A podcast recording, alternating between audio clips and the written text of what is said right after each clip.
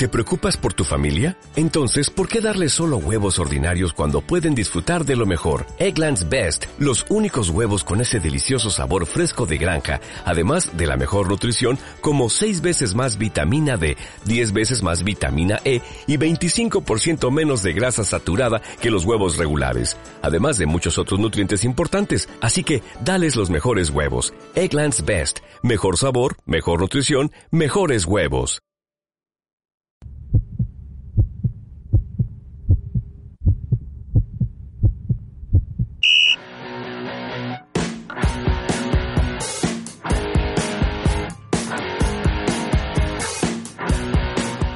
Porque sentimos el fútbol tanto como tú. Opinión, información y análisis sobre el deporte que hace latir tu corazón.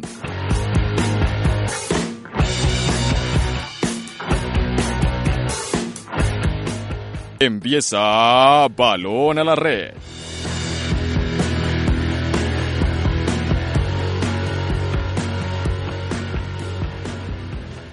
Así es, comenzamos un nuevo capítulo de Balón a la Red. Eh, se avecina también la final de la Copa Águila enfrentando al Independiente Medellín contra el Deportivo Cali. El primer juego quedó 2 a 2 en el Estadio Palmaseca, un juego muy equilibrado, pero más adelante tocaremos este tema y otras cuestiones que tenemos por hablar también. Santiago Palacios, ¿qué tal? Buenas, ¿cómo están? Tomás, Diego, espero que estén muy bien y se encuentren muy bien en este remate de año. Ojalá estén a tope con los finales que estén haciendo en sus materias. Y bueno, hablar de fútbol hoy, a relajarnos un poquito. Así es, como lo decía Santiago, finalizando por un lado el, semestre académico y por el otro lado nuestra temporada de balón a la red y el año 2019. Restan dos meses y esto se fue volando. Juan Diego Molina, ¿qué tal? Con tertulios, ¿cómo están? Eh, muy bien, eh, con cosas que hacer, por supuesto, pero también con con tiempo de relajarnos antes de, grabar este programa. Bueno, casi que no empezamos hoy, pero en serio que... Un poco de distracciones para arrancar, pero, pero, acá estamos. Los temas son muy buenos y en realidad lo que se viene en esta recta final para la estrella de, fin de año, para la estrella de Navidad, es interesante. Bastante, bastante. Bueno, después de saludar a mis compañeros que, me, que están conmigo hoy en la mesa, eh, quiero que Santiago nos regale, por favor, los resultados de redes sociales de la semana pasada. Así es. Les recordamos que la pregunta de la semana anterior fue si preferían como 10 al pibe Valderrama o a James Rodríguez. Tuvimos pues sumando nuestras dos redes sociales que son Instagram y Twitter. Instagram es Balón a la Red para que nos vayan a seguir y Twitter Balón a la Red Beat. Eh, tuvimos unos resultados totales de 40,1% para el pibe y 59,9% para eh, James Rodríguez. Bueno, yo diría que pensaba que iba a estar un poco más balanceado hacia, hacia James Rodríguez. o sea, lo veo muy, digámoslo, muy igual. Sí, yo también, yo también creí que iba a inclinarse más hacia Exacto, pensé que la balanza iba a estar más hacia el lado del cucuteño. No sé, Juan Diego, qué, qué comentario tenga al respecto. Pues sí tenía, sí pensaba que podía ganar, pues o sea, que se podía tener como más afinidad hacia James Rodríguez, pero, pero en realidad me pareció muy corta la distancia entre los dos. O sea, estoy de acuerdo es un 20%. Con pero me parece una así corta. Yo pensé que como estamos viendo la actualidad de James, lo que ha hecho en los últimos mundiales. Antes yo creo que por la actualidad de James. Sí, yo diría que antes por la actualidad por la actualidad pues así más reciente de la, el sí en los últimos los últimos no no no o sea, a lo que yo me refiero de actualidad es lo, que, ha hecho con la selección son los mundiales pero como hicimos la encuesta la semana anterior y en este mes digamos que James ha faltado a convocatorias con la selección es que la gente se olvida muy fácil de las cosas. fue, no, fue, no fue convocado para el partido frente al Galatasaray. Exacto. Pero eh, lo voy a traer a colación no para que comentemos mucho sino para que cada quien piense y saque sus, sus propias reflexiones. Lo mismo sucedía con Gareth Bale, decían que Gareth Bale estaba lesionado y Gareth Bale fue convocado a la selección galesa. Y ese es exactamente el mismo caso de James Rodríguez. No, y Queiroz lo convocó, entonces, lo convocó para los amistosos en noviembre exacto, Pero entonces, quién sabe qué está pasando ahí para, para, para, analizarlo. si dan en hace algunos, pues en unas declaraciones que dio recientemente, dijo que lo que pasa con James no se puede no se puede hacer público. Exacto, entonces creo que hay un problema de camerino delicado en el Real Madrid. Pero muy bueno, continuemos con los temas que, analizaremos hoy eh, para también dejarles Eh, sobre la mesa, la pregunta para redes sociales que eh, le estaremos posteando en el transcurso de la semana. Queremos preguntarles, queremos conocer para ustedes quién es el mejor extranjero actualmente en el fútbol profesional colombiano. Dimos tres opciones, eh, ahí tuvimos quizás una pequeña discusión para nombrar esos tres jugadores. Tenemos como alternativas a Cano, Cepelini y Dineno. Lógicamente siempre dejamos abierta la opción de, de colocar otro nombre. Eh, se nos pueden quedar por ahí Fariñez, mencionaba Santiago hace un momento a Viera antes de, de entrar a la cabina. Otro nombre puede ser Matías Pizana, el mismo Palavecino. El mismo Hernán Barcos, ¿por qué no? Exacto, entonces se quedan muchos nombres, pero a mi parecer, no sé si estén de acuerdo, esos son los tres que atraviesan un mejor momento en el fútbol colombiano. Pues actualmente, actualmente estaría de acuerdo. Yo sí tengo como un gusto culposo, por así decirlo, por la forma y la garra que, que mete el jugador del Medellín, Arregui. Sí, lo comentaba. Eh, lo mencioné, pero en este Pero momento sí, lógicamente- estoy de acuerdo con los tres mencionados en, en nuestra pregunta para redes sociales, pero aún así Lo podemos se claramente lo podemos discutir, que será el tema que tocaremos más adelante. Pero bueno, para empezar en materia futbolística, se definieron los, los cuadrangulares del fútbol profesional colombiano luego de toda esta cuestión del TAS y el enredo con, con Carrascal, el jugador del Tolima. En fin, se logró solucionar, se aplazó ocho días, por decirlo así, el sorteo, pero tenemos los grupos definidos de la siguiente manera. El grupo A tendrá a Atlético Nacional, Junior, Tolima y Cúcuta. Y el grupo B a América, Cali, Santa Fe y Alianza. Yo les quiero plantear una inquietud. ¿Cuál creen que será el grupo más parejo? el B. Yo la veo muy complicado. Yo lo veo más por el lado de la. O sea, Pero, pero es que como lo vemos, Nacional no llega jugando bien. Nacional no llega jugando bien. a Tolima tampoco. Junior, Cúcuta Junior y- un día sí, Junior un día no. es que es lo que pasa. Yo por actualidades digo, Nacional no juega bien. El Junior está como frenado, por así decirlo. pero Junior un día El- sí, un día Exacto, no. pero es que el Junior solo necesita un gol para ganar. O sea, el Junior Nacional puede- también. No, pero es que Pero Nacional siempre regala pero- un gol. pero- pero- pero- Nacional siempre regala un gol. Junior Pero- puede pero, ganar pero- 1-0 ah, fácilmente. pero ojo, Juan Diego, que Nacional ha arreglado esas falencias defensivas, ha equilibrado. Pero en la medida en que ha arreglado sus problemas en la parte de atrás, Ha perdido. Adelante no tiene nada. exacto, ha perdido, ha ha perdido más. producción ofensiva. Exacto. Entonces no ha logrado ese perfecto equilibrio que lo tuvo una vez Juan Carlos Osorio en su primer, en su primer curso para Atlético Nacional, donde era un equipo con muy buena producción ofensiva y que no recibía tantos goles. Pues casi siempre pues tenía una muy buena diferencia de gol al Atlético Nacional Claro. Juan Carlos Y, Osorio. y mira que, y mira, o sea, yo me refiero por el cuadrangular B porque me parece que los tres equipos, lastimosamente sacando de la pelea Alianza Petrolera, eh, que están en este cuadrangular, pueden tener una actualidad un poco más fuerte que llegaron a, esta, a estas instancias. Entiendo, entiendo que, que en este tipo de cuadrangulares, estos seis partidos que se vienen son totalmente diferentes y que lo que vino antes puede cambiar y puede cambiar mucho. Me refiero, América terminó siendo el segundo del grupo. Sí, ¿cierto? del todos contra jugando todos. del todos contra todos, jugando bien. Eh, el Cali, mal que bien, está metido en la, en la apuesta para llegar a Libertadores por la, por la final de la Copa Sí. y, y Santa Fe revivió. Entonces yo digo, esas actualidades Pero hacen Alianza- que el grupo B sea un poquito más Digamos vistoso. lo que Alianza, Es que, es que exacto, mi Alianza pregunta. clasificó era por, o sea, por los puntos que Sí, pero acumuló. mi pregunta- Pero desde las últimas cinco jornadas, Alianza... Mi pregunta iba más enfocada, no a vistoso, porque si estamos hablando de vistoso, creo que sí será mucho más vistoso el grupo B. Pero en cuanto a parejo, en cuanto Yo que creo va a que- quedar más creo- cerrado yo al final del, de Yo los creo que para mí, para mí será la A, pero por el bajo nivel que presentan los Exacto, equipos. porque los, Para mí. los cuatro equipos son equipos de muy ir y venir. No son equipos que están manteniendo un nivel constante En durante el- Que la digámoslo, liga, en el América y Santa Fe son los equipos que vienen más parejos, a mi parecer. Bueno, y el Alianza pues viene parejo en la cuestión de que su fútbol ha disminuido. Pero bueno, la primera Yo creo jornada... que- Sí, claro. Les- si quieren les puedo plantear unas, unas estadísticas para como partir de eso. Sí, claro. El- los goleadores de los cuadrangulares son Rangel, Dineno y Carmelo con nueve goles, teniendo en cuenta pues que Cano ya salió, que tiene 11, creo. El equipo con más pases acertados es Nacional y Junior, son dos, que tienen el 84% de pases acertados. El más goleador es Cali con 34, hace 1,7 goles por partido. Muy buen El más efectivo es América de Cali, que tiene 15% de acierto de gol. El Cúcuta muy parecido. El que tiene más remates al arco es Cali, con 307 remates. Más pases correctos es Nacional, con 9.430 pases. Realmente se evidencia en el juego de Nacional, aunque a veces es muy cansino y para atrás. Eso, eso quería mencionar. Eh, Pues, eh, es y que, en el todos contra todos se anotaron 2,26 goles por partido para un total de 452 goles. pues son datos, son datos importantes y hay unos que, Sí, que uno puede que- reprochar. Y obviamente pueden sopesar y desequilibrar de la.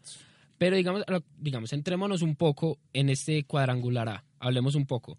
Vemos que Antes, Nacional perdió con Junior, sí. Cúcuta y solamente le ganó al Tolima. Vemos que Nacional contra estos Les rivales le costó. Le costó. Y hay que aclarar, Juan Diego, que contra los tres jugó de local. Exacto. Contra los tres jugó de local. Cierto. Nacional no ha logrado consolidar al Atanasio como su fortín, como siempre ha sido. Que yo creo que el Atanasio se caracteriza por ser la plaza más difícil de Claro. Colombia. No, y si lo ampliamos más a lo que a lo que está pasando con Nacional, de los ocho clasificados solamente le ganó al Tolima. Totalmente Entonces, cierto. Nacional está como en esa dubitativa. También hablamos del Junior. Pero hablamos del regálame un Junior. segundito, Juan Diego. Ahora que estamos hablando de, de Atlético Nacional, eh, traigamos a colación una rueda de prensa de Juan Carlos Osorio respecto a lo que serán los cuadrangulares y lo que se viene para el conjunto verdolaga. donde como punto de partida hay una mm, una forma o una estructura muy parecida entre los tres los tres equipos Eh, Junior y Tolima han utilizado el 4-2-3-1 en un, más de un 50% de sus juegos. El Cúcuta por el contrario lo utilizó en un 40% Bueno, ahí está el audio de Juan Carlos Osorio en el que uno evidencia que él es un, un técnico que se prepara, que como él comentó, él tiene muy bien analizado a sus tres rivales, efectivamente sabe con qué formaciones salen, sabe con- cómo se va a enfrentar al Cúcuta este fin de semana y pues yo creo que si fuera por Osorio él, sa- él ganaría todos los partidos.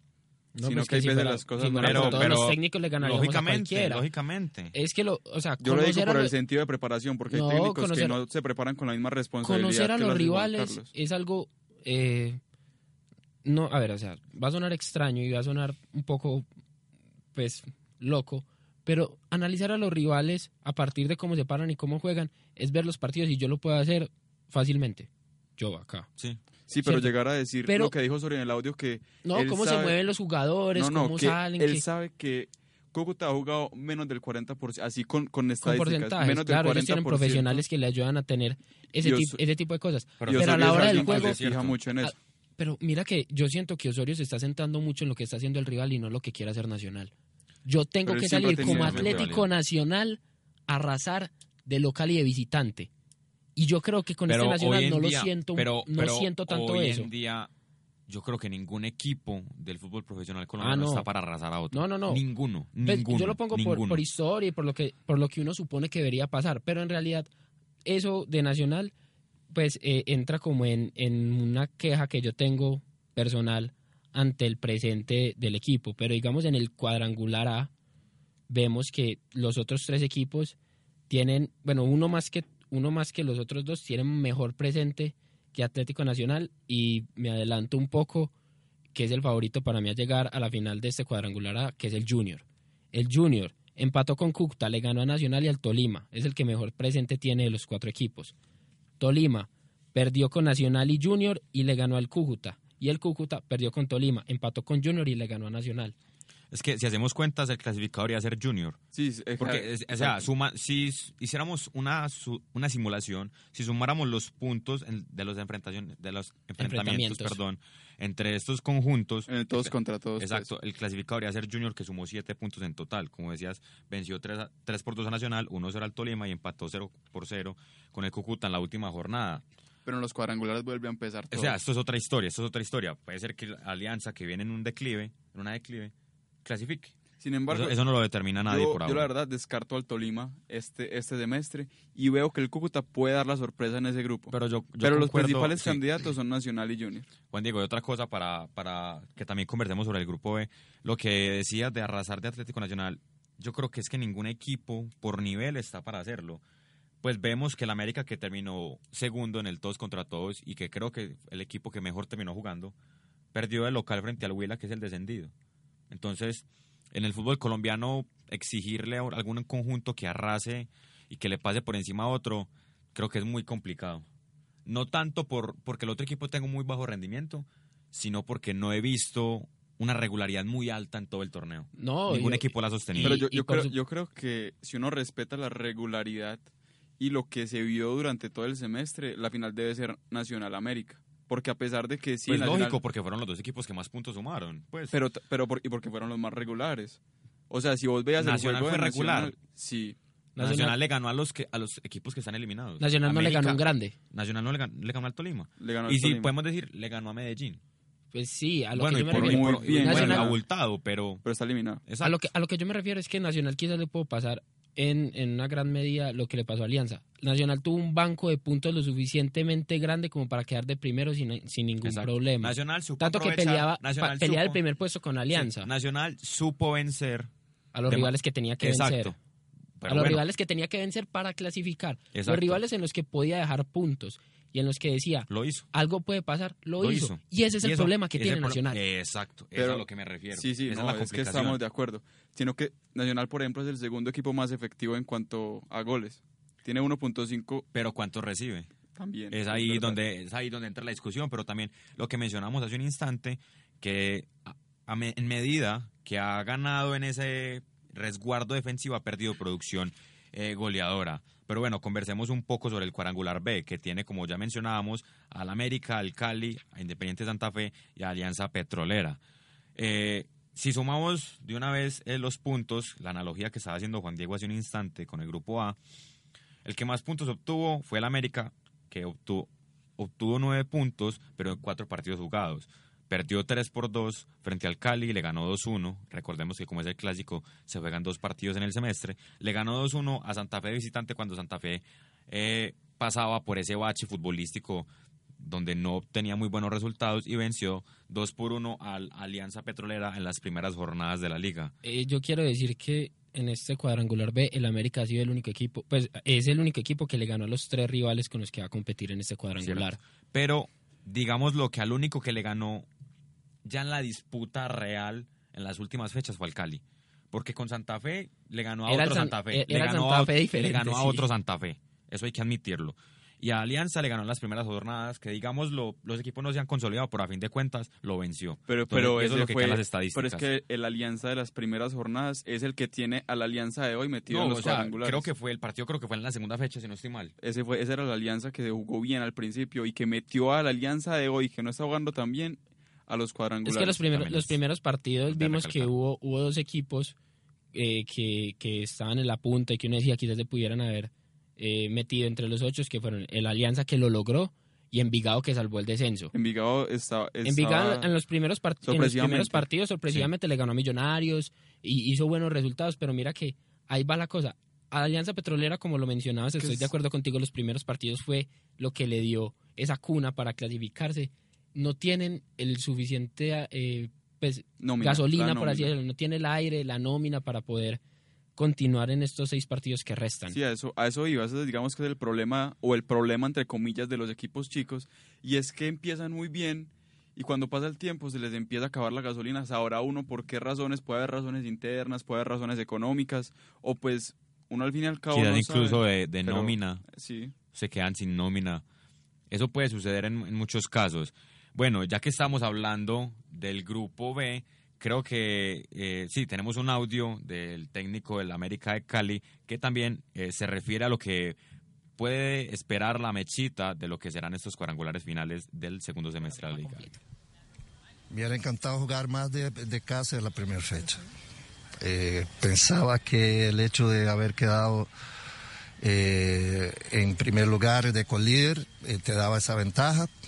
Eh, sabemos que es un rival que ha tenido un cierre de campeonato extraordinario y que tendremos que ir allá. Esperamos que eh, mañana ya sepamos si es sábado o domingo y hacer el partido que tengamos que hacer para sumar. Lo que interesa acá en esta cuadrangular es eh, sumar la mayor cantidad de puntos posible desde el arranque. Bueno, ya escuchamos al técnico Anthony Guimaraes refiriéndose a lo que le espera a los Escarlatas en estos próximos cuadrangulares donde repetimos enfrentará a Santa Fe, Deportivo Cali y Alianza Petrolera. Cabe recalcar que, que estos audios eh, son tomados de Win Sports para, O sea, para darnos un poquito más de contexto a este entrevistas programa. que hicieron luego del sorteo de los cuadrangulares hecho por Di Mayor. Muy bien, eh, si seguimos analizando cada uno de los rivales que tendrán estos equipos del grupo B, el Cali, cuando se enfrentó al América, lo dijimos hace un momento, ganó 3 a 2 un enfrentamiento, el otro perdió 2 a 1, empató sin goles ante Santa Fe y perdió ante Alianza 1 por 0. Santa Fe es el más damnificado en cuanto a enfrentamientos con sus rivales, perdió 2 a 1 frente al América, 0 a 0 ante el Cali y perdió con Alianza 1 a 0. Y Alianza derrotó a América, ah no, perdió con América, perdón, en el Pascual Guerrero 2 a 1, venció al Cali y derrotó a Santa Fe. Los tres partidos de Alianza fueron como visitantes e hizo seis puntos. Para mí este grupo va a ser muy vistoso en cuanto a juego, pero creo que la América está un escalón, no, no digamos un escalón, pero sí está un poquito arriba de los demás. Sí, Bueno, rapidito para que vayamos pasando el pero, tema. pero digamos, ¿Cuáles son sus do- candidatos? dos, dos, dos, dos apartados. Uno, eh, Santa Fe puede pasarle lo mismo que Alianza en el sentido de que puede llegar un poco más cansado porque en los últimos partidos usó solamente 13, 14 jugadores eh, en, este, en este envión anímico que tiene. Y los clásicos vallecaucanos van a ser muy importantes porque son partidos diferentes. Es, es ahí donde yo digo que el cuadrangular B es mucho más importante. Pero entonces, digámoslo, Mis- para la Nacional tiene la kriptonita en el grupo. El Tiene al Tolima. Tolima. Sí, bueno, mis finalistas para este para esta estrella de Navidad son el Junior y el América. Finalistas. Nacional y América y ese clásico en la final sería bastante interesante. Yo comparto lo que dice Juan Diego. Junior y América. Antes de pasar al siguiente tema, repasemos rápidamente lo que será la primera jornada. Nacional enfrentará al Cúcuta y el otro partido del grupo A tendrá al Junior y al Tolima. Muy buen encuentro eh, este entre los barranquilleros y los de Ibagué. También en el, por el grupo B se enfrentarán Santa Fe y el América y Alianza y el Deportivo Cali. Esa será la primera jornada de los cuadrangulares del fútbol profesional colombiano. Bueno, y ahora entrando en materia de nuestro segundo tema que tocaremos hoy, queremos compartir un poco sobre los jugadores extranjeros. Lógicamente no tenemos, eh, digámoslo, el recuerdo lo que son los jugadores antes de los 80, no tenemos mucho conocimiento sobre ello. Conocemos quizás nombres de figuras que resaltaron por esos años, pero quiero que nos ubiquemos más un poco en el contexto actual de lo que ha sido de los jugadores del extranjero, los jugadores del exterior que han sido protagonistas en nuestro fútbol. No sé por qué jugador quieren que empecemos a conversar sobre hoy. Antes, antes de nada, yo quiero decirles un personaje que, que fue un extranjero que llegó acá a brillar, pero solamente por un partido, de hace mucho Garrincha. tiempo. Garrincha. Jugó O sea, un partido con Antes el de, Atlético empezar, Junior. antes de empezar todo esto, quería mencionarlo porque fue un partido que justamente Junior perdió contra Santa Fe en Bogotá, 3-2. Pero pudimos ver acá en Colombia a un jugador que pueden decir que ha sido uno de los mejores de la historia, como ha sido el ángel de piernas rotas, como lo mencionan, Mané Garrincha. Sí, señor. En esa época se utilizaba el pago por partido y el Atlético Junior solamente le alcanzó para pagarle ese partido a Garrincha. Pero podemos decir que tuvimos el privilegio de tener uno de los mejores jugadores del fútbol brasilero en nuestro país, en nuestras filas. Bueno, y ya que mencionamos esa época, ¿cómo no hablar de Alfredo Di Estefano? ¿Cómo no mencionar a la Saeta Rubia, el jugador que estuvo en Millonarios antes de ir al Real Madrid? Que alguna vez fue el mejor jugador del mundo. lógicamente ganador de 5 o 6 Champions, no sé cuántas ganó, Di Stefano, bueno, increíble que también haya estado en esa época del dorado en nuestro fútbol colombiano. Pero como decíamos, ubiquémonos un poco más hacia acá, pues lógicamente habrá que mencionar nombres como Amadeo Carrizo, como Gareca, pero en fin, ubiquémonos en lo, en lo contemporáneo. Y yo creo que no podemos eh, hablar del fútbol colombiano, en específico los jugadores extranjeros que han pasado por nuestro rentado nacional, lógicamente sin mencionar a Sergio Galván Rey, que es el goleador del fútbol colombiano que sobrepasó la marca de goles que tenía eh, el bombardero valenciano. Galván Rey tiene, anotó 200. 224 goles. Una cifra Once- muy, creo, muy Once extensa. Caldas, Nacional Nacional, y Santa América. Fe- y Santa Fe. América y Santa Fe. América y Santa América Fe. y Santa Fe. Pasó por esos clubes, lógicamente el club donde más destacó fue en Atlético Nacional y en el Once Caldas. Creo que Nacional fue el, el equipo donde más goles hizo, No. si no estoy mal. Hizo Eh, más en el Caldas. es, el, es el goleador histórico del Once Caldas. Sí. Pero puede ser que haya hecho más goles en Nacional. No tenemos el dato. No, No, hizo más goles en el Caldas. estoy casi seguro que hizo Yo más goles estoy casi seguro que. Pero bueno, y también en Nacional obtuvo títulos. Creo que Galván no estuvo en el, en el título del- de la Libertadores. Si no estoy mal, no estuvo. No. No, en esa época no estaba, muy bien. Pero eh, en Nacional obtuvo, estuvo en el, en el doblete con Quintabani. Sí, ese sí. Estuvo en el Sí, doblete pues, con Quintabani. No, pero sí, sí. no iba a Sí, estar. sí, no, Galván no, no estaba tan atrás. Galván creo que llegó como en el 2005 al, al fútbol colombiano, si no estoy mal. o El Caldas fue en el 2003-2004. Pero bueno, otros dos nombres que, que quiero también mencionar para que ustedes eh, empiecen a dar sus, sus nombres son Pesuti y Armani. Dos arqueros, eh, digamos, lo que han marcado pauta en nuestro fútbol colombiano y que han sido totales protagonistas. Yo pongo, yo, Armani, sí, Armani es caso aparte. pero Pero Pesuti- Pesuti yo creo que pondría por encima de un arquero como Sebastián Viera.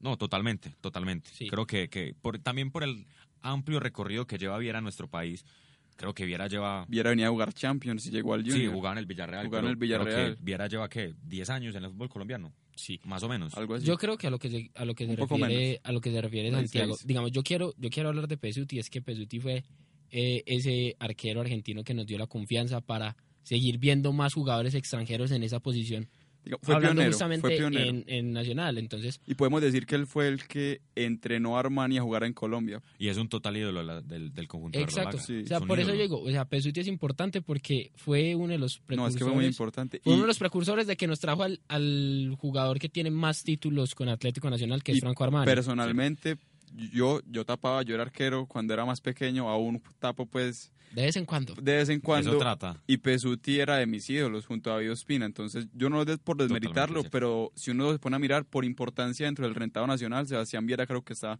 un poquito encima. Sí, sí, sí, Ah, totalmente. pero el corazón te Y- jugó ahí y- un poquito. El corazón ahí, ¿Cuál? el tuyo. Pues yo soy Del hincha de gusto. Nacional. Claro, el gusto te. Por eso, sí, claro. Pero digámoslo, pero digamos lo, lo de Viera, eh, ya es uno de los ídolos de la institución barranquillera. Sí, claramente. Otro nombre que no quiero dejar escapar es el de Antes- Omar Pérez. Antes de dejar pasar a Armani, hay que recordar que es el jugador con más títulos en la historia nacional con 13. Eh, sí, Juan Diego, ¿qué ibas a agregar? No, no, no. En realidad estaba hablando de Omar Pérez. O sea, cuando Sí, lo mencionaste, sí. recordé ese Omar Pérez tan importante en el Santa Fe, campeón de la Copa Suramericana. Eh, jugaba- eh, de un Santa Fe que en realidad cumplía mucho. Sí, que era el Desde el único, apartado defensivo que salía era el único y que le podía seguía, jugar muy bien. que era lo único que digamos lo que le seguía en ese orden de mando a Nacional por esos años 2014, 2015, 2016. El único que le hizo la pauta, que pudo... Exacto, el único que fue capaz, digámoslo, entre comillas, de enfrentar a gran nivel a Nacional. De hecho, Santa Fe por esos años también obtuvo títulos. Internacional, la Copa Suramericana. Lógicamente, lógicamente. En ese mismo contexto donde el fútbol colombiano tuvo mayor lucidez en el contexto internacional. Ya, yo también quiero mencionar a, a otro jugador que, que todavía da mucho de qué hablar. Ya no, pues porque su equipo no pasó a estos ocho, pero es Germán Ezequiel Cano, que va y viene y siempre está para el Medellín. No importa que siempre uno es Cano siempre va a estar. Siem- siempre va a Cano estar. siempre va a estar. Yo A mi parecer. Cano es un demonio parecer, del área. En este momento no es el mejor extranjero, sino el mejor jugador del fútbol colombiano. Yo coincido A mi contigo. parecer.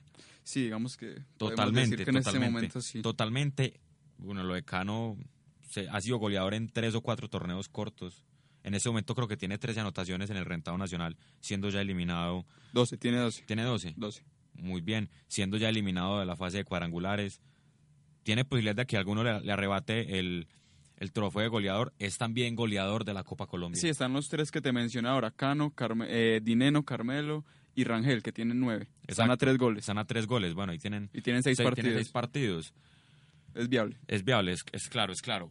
Pero por esa parte, eh, yo creo que también mencionemos otros jugadores De la- de la actualidad. Antes de meternos en la actualidad, me gustaría mencionar dos nombres importantes para la historia de Atlético Nacional.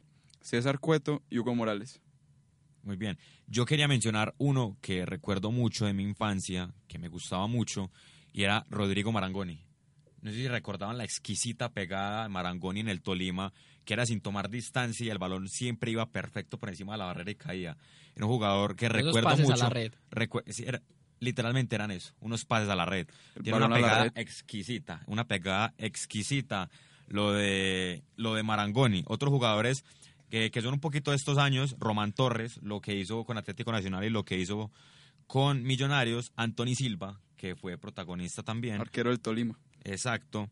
Robin Ramírez, que fue el goleador del Tolima, el paraguayo, y también eh, lo que fue Aldo Bobadilla, lo que es hoy el técnico del Independiente Medellín, que también fue protagonista en nuestro fútbol nacional. Y ahora es protagonista Se me técnico. olvidaba, sí. Exacto. La Y- y verdad, es muy, muy cierto, es Aldo muy cierto. es muy importante. Y si uno menciona arqueros, puede mencionar el caso de Ricardo Jerez, que También. mantiene una regularidad muy importante con la Petrolera. Fariñez. Lógicamente Fariñez. el mismo Arregui, Cepelini. Digamos que en este momento hay buenos extranjeros en la No, liga. y en la actualidad. Zambuesa, Matías. Pisano, Palavecino. Pero me gustaría recalcar que en los últimos 20 años me fue difícil encontrar jugadores que hayan venido y hayan quedado en la memoria. Sí, jugaron bien.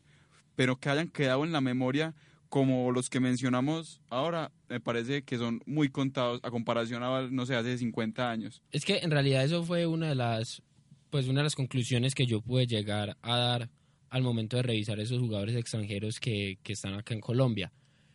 Me parece que los extranjeros siempre han sido importantes, pero fueron mucho más importantes antes. Exacto. Ahora yo creo que ya tenemos muy buenos jugadores y muy buenas Muy buena materia muy, prima. muy buena materia prima acá en Colombia para, no digo pensar en jugadores extranjeros, porque toda la persona que venga de afuera nos va, nos va obviamente a potenciar. Pero, no sé, yo eso no lo comparto del pero, todo. pero yo digo que, yo digo que ahora no, no estamos tan dependientes de los jugadores extranjeros. Eso Yo es lo por- positivo. Aquí, por para nuestro ejemplo, fútbol. no sé si recuerdan, pues, el delantero que trajo Junior hace poco, el ecuatoriano, que mejor jugador de la Libertadores, y vino Sí. y no aportó Se me absolutamente nada. el nombre, que no, fue pues, ¿qué está pasando con Matías Fernández? Que fue que goleador pasando- que fue con el goleador con el Barcelona de Guayaquil. Lo, lo mismo que Matías Fernández en este momento. Entonces eso de que todo el que viene de afuera aporta, yo creo que no es tan cierto. Exacto, exacto. Pero bueno, entonces ya vamos culminando el programa. Agradecemos una vez más que nos hayan acompañado en un nuevo programa de Balón a la Red.